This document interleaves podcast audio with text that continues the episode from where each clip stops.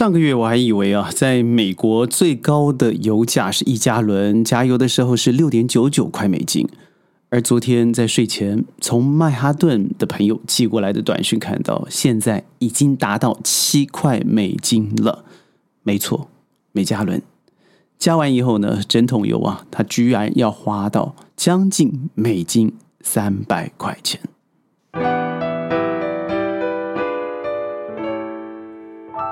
欢迎各位加入今天的宣讲会，我是轩。最近啊，除了俄乌战争，我认为比俄乌战争离我们更近的一个问题，各位有没有发现是物价的飞涨？我之前说过嘛，吃一个简单的紫菜卷啊，涨了三倍的价格。一碗简单的炒饭，甚至炒面，涨了两倍半的价格，这我全部据实以告啊！那完全是发生在我生活里头的点滴。而现在，世界粮仓制成的乌克兰，因为在战事的影响之下，让整个食品的供应链真的断裂了。记得十一年前吗？人们因为饥饿的关系而造成了阿拉伯之春。而你知道现在的非洲啊？嗯，每天有七十，哦，不是非洲，不要说别的啊，现在的东非饥荒的问题啊，每天将近有两千两万人面临危险、饥饿、死亡的边缘。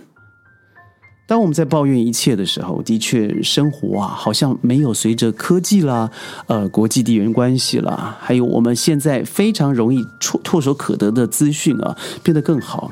而现在加上这个粮食上的危机，我认为现在的高通膨早就是第二波了。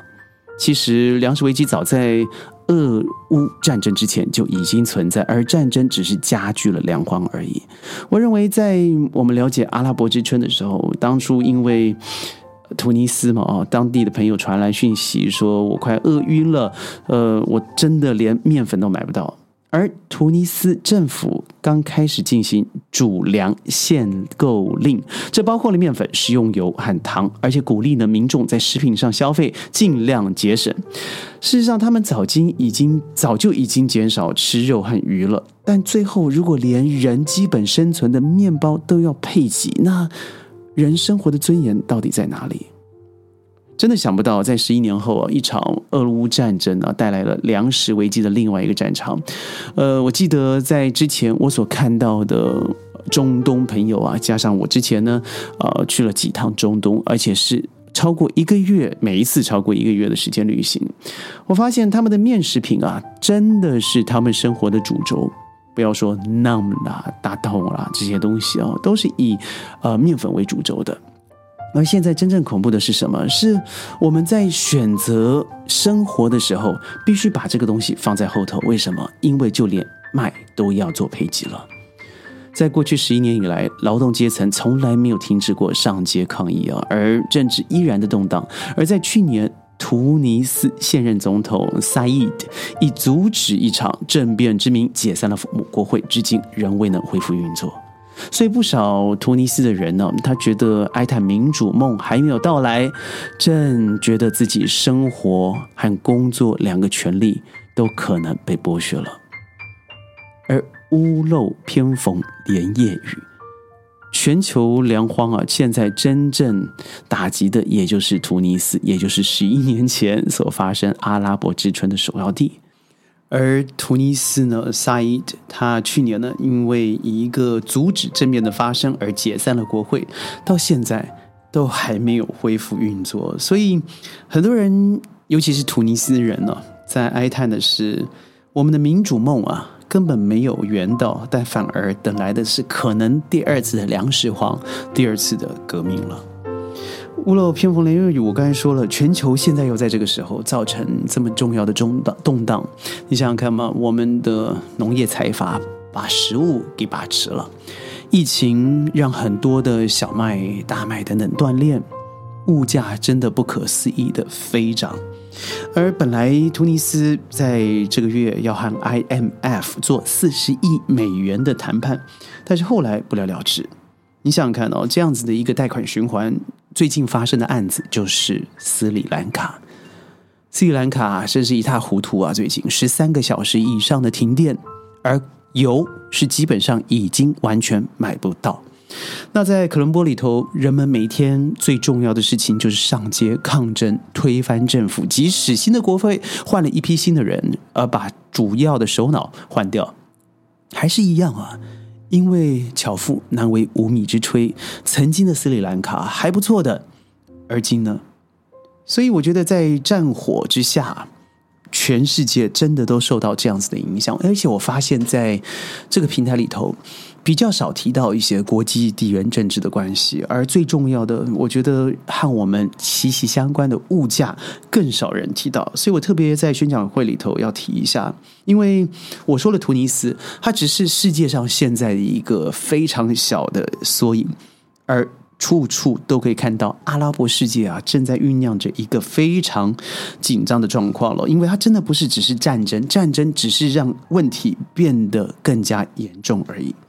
没错，战争终止了，乌克兰大部分的农田运作嘛，所以港口运输都遭受到破坏了。而俄罗斯也因为西方的金融制裁，阻碍了它的物物资还有交通交易的管道，所以真的整个粮食链都被打断掉了。所以现在引爆这一发不可收拾的全球粮食危机啊，根本就把原来已经很严峻的通货膨胀拉高了一个阶层。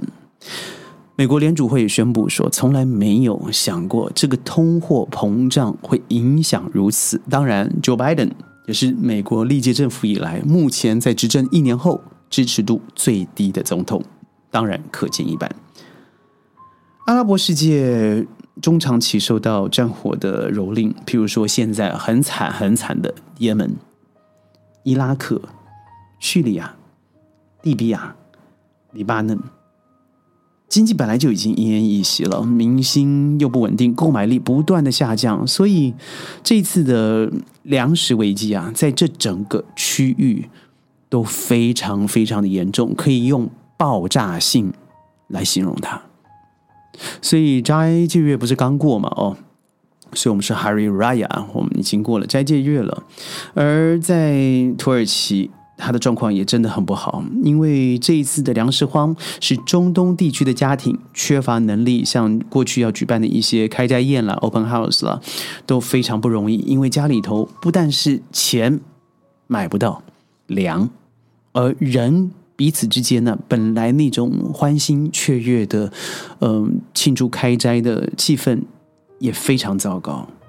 现在国内的通货膨胀在土耳其啊，本来之前是在百分之十，但是现在可不得了了。现在土耳其的通货膨胀率，非官方的数字已经高达百分之一百六十三。黎巴嫩，黎巴嫩呢，Lebanon 更高达百分之三百一十多。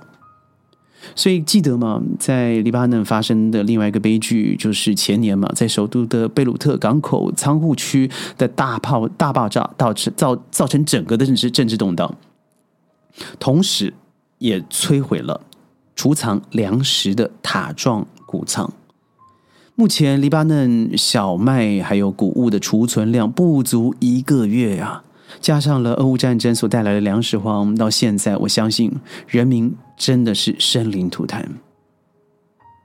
去年下半年开始，黎巴嫩早已经开始随着疫情了陷入非常严重的燃油荒，还有大规模的无线电停电，经济濒临大崩溃。黎巴嫩的这个黎巴嫩镑呢，已经贬了九成，九成，你没听错。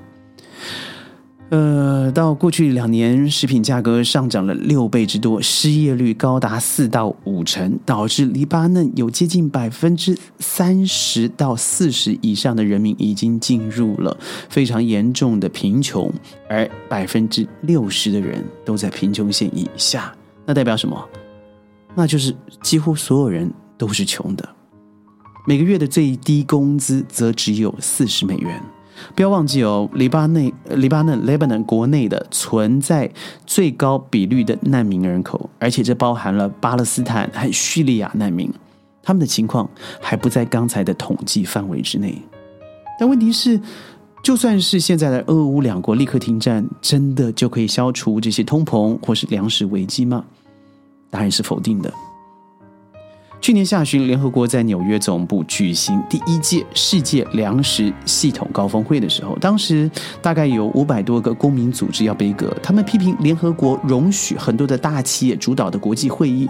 例如说主导高峰会的这个 Agnes，它是一个非非洲绿色革命联盟，就是 R A AGRA 的新主席。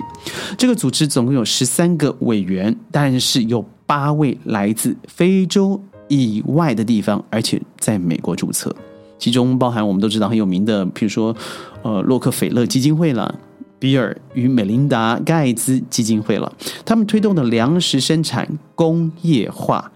多于可持续性的农业发展。当然，这样子听起来就会招招招惹很多国际民间社会的非议了。世界粮食系统涉及粮食在全球的生产和分配的方式，要解决的问题也包含了，譬如说健康危机、营养危机、饥饿危机、环境危机、文化危机，还有最重要的人权危机。可是过去联合国定出了很多的系统，根本没办法解决这些问题，没有釜底抽薪，它只是在表面上面画了一个非常漂亮的彩虹。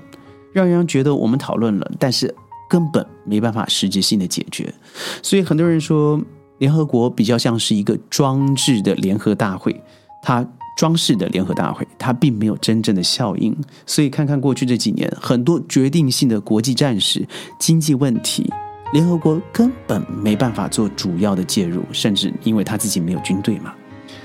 虽然说物价飞涨是全球性的问题哦，但是有些第三国家受到的冲击非常更为严重，加上他们扭曲的一些体制，造成财富长期分配不均啦，或者是贫富矛盾的尖锐了。当极端的通膨出现的时候，穷人一定都是最大的受害者。当粮食供应出现危机的时候，并不是单纯的由于气候的变化啦、人口的增加啦、资呃资源的短缺啦，或者是呃因为战争而导致的粮食生产困难、供不应求当中啊，我认为更多的是人为因素。当现在的粮食价格，